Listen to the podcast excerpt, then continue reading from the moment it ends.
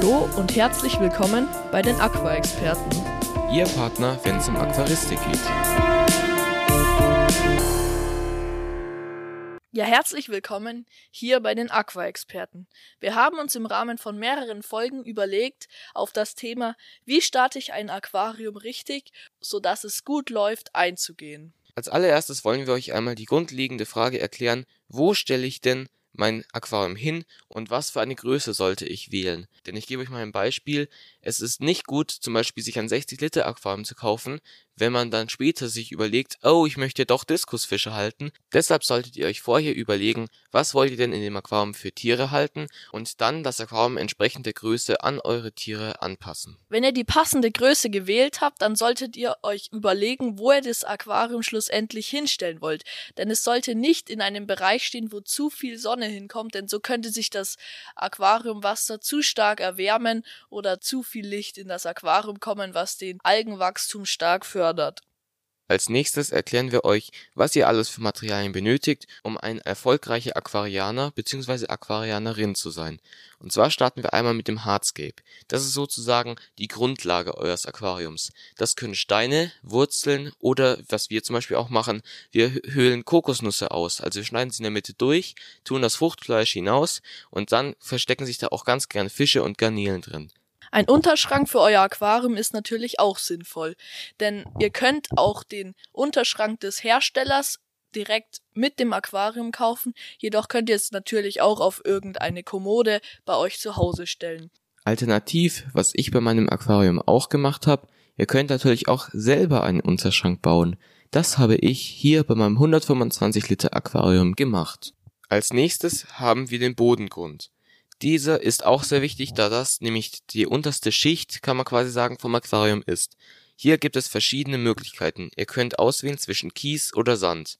Hierbei müsst ihr aber auch, auch aufpassen, denn es gibt verschiedene Tiere, die einen bestimmten Bodengrund bevorzugen. Zum Beispiel, was wir halten, das sind Schmetterlingsbuntbarsche, die benötigen Sand als Bodengrund, da sie nämlich den Sand gerne durch die Kiemen durchspülen, aber auch zum Beispiel die Orangefleck-Panzerwelse mögen das auch ganz gern. Also da wäre es dann zum Beispiel nicht gut, wenn man dann ein Aquarium mit Kies hat.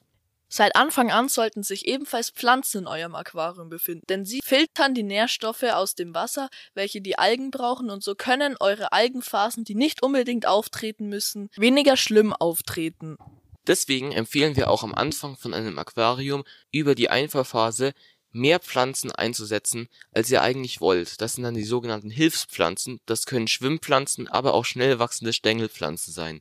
Denn so habt ihr mehr Pflanzen im Aquarium, die auch mehr Nährstoffe aus dem Aquariumwasser hinausfiltern. Und so haben dann die Algen weniger von den Nährstoffen, die sie benötigen. So könnt ihr nämlich dann teilweise, wie der Jakob schon gesagt hat, Algenphasen extrem eindämmen. Aber genaueres zur Einfahrphase könnt ihr in einer separaten Folge entnehmen. Filter und Heizstab müssen natürlich in eurem Aquarium sein, denn der Filter sorgt für eine gute Wasserqualität und der Heizstab bringt eure Wassertemperatur auf die Temperatur, die eure Fische stets benötigen. Als nächstes haben wir das Thermometer. Das ist ebenfalls wichtig, damit ihr wisst, wie viel Grad gerade euer Aquariumwasser hat. Denn so könnt ihr auch schauen, wenn ein Problem vorliegt und sich eure Fische zum Beispiel komisch verhalten, wo die Ursache ist. Denn meistens ist es auch die Temperatur, wenn sie niedriger oder höher ist. Für die Wasserwechsel sind Gießkanne und Eimer natürlich unumgänglich und so kommen wir zum Wasserwechsel. Dafür braucht ihr natürlich einen Schlauch, am besten mit einer Mulbenglocke vorne dran, so könnt ihr noch besser Pflanzenreste oder ähnliches aus eurem Aquarium saugen. Mit diesen Utensilien ist es euch nämlich möglich, das Wasser regelmäßig zu wechseln, was empfehlenswert, wenn nicht sogar notwendig ist. Aber genaueres könnt ihr zu unserer ersten Folge Wie mache ich einen Wasserwechsel richtig, Schritt für Schritt erklärt, entnehmen. Weiter geht's mit dem Scheibenreiniger, Schwamm- oder Magnetreiniger. Denn das empfehlen wir, könnt ihr auch aus unserer ersten Podcast-Folge entnehmen. Bevor ihr einen Wasserwechsel macht, solltet ihr die Scheiben von Algen befreien.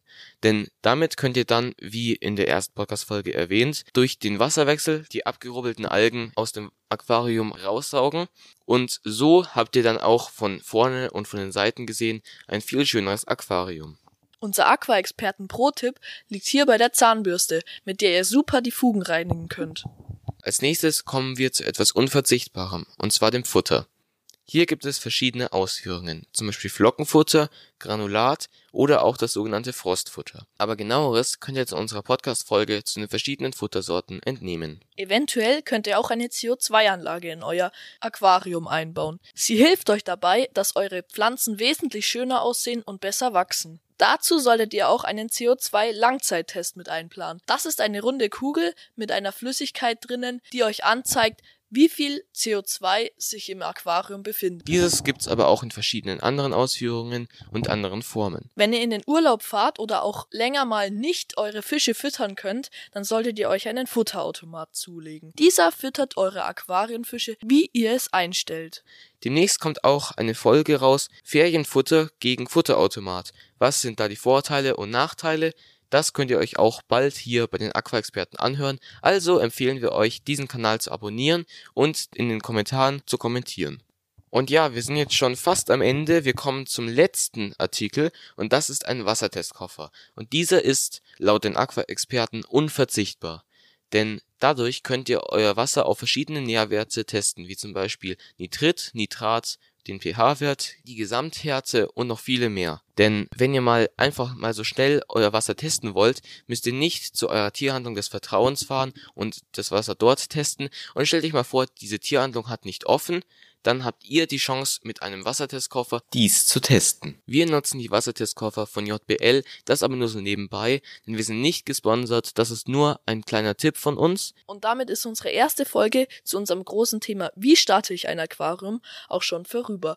Wir würden uns freuen, wenn du unsere nächste Folge über die Einrichtung dir ebenfalls anhörst. Und damit tschüss und bis zum nächsten Mal. Euer Simon und Jakob.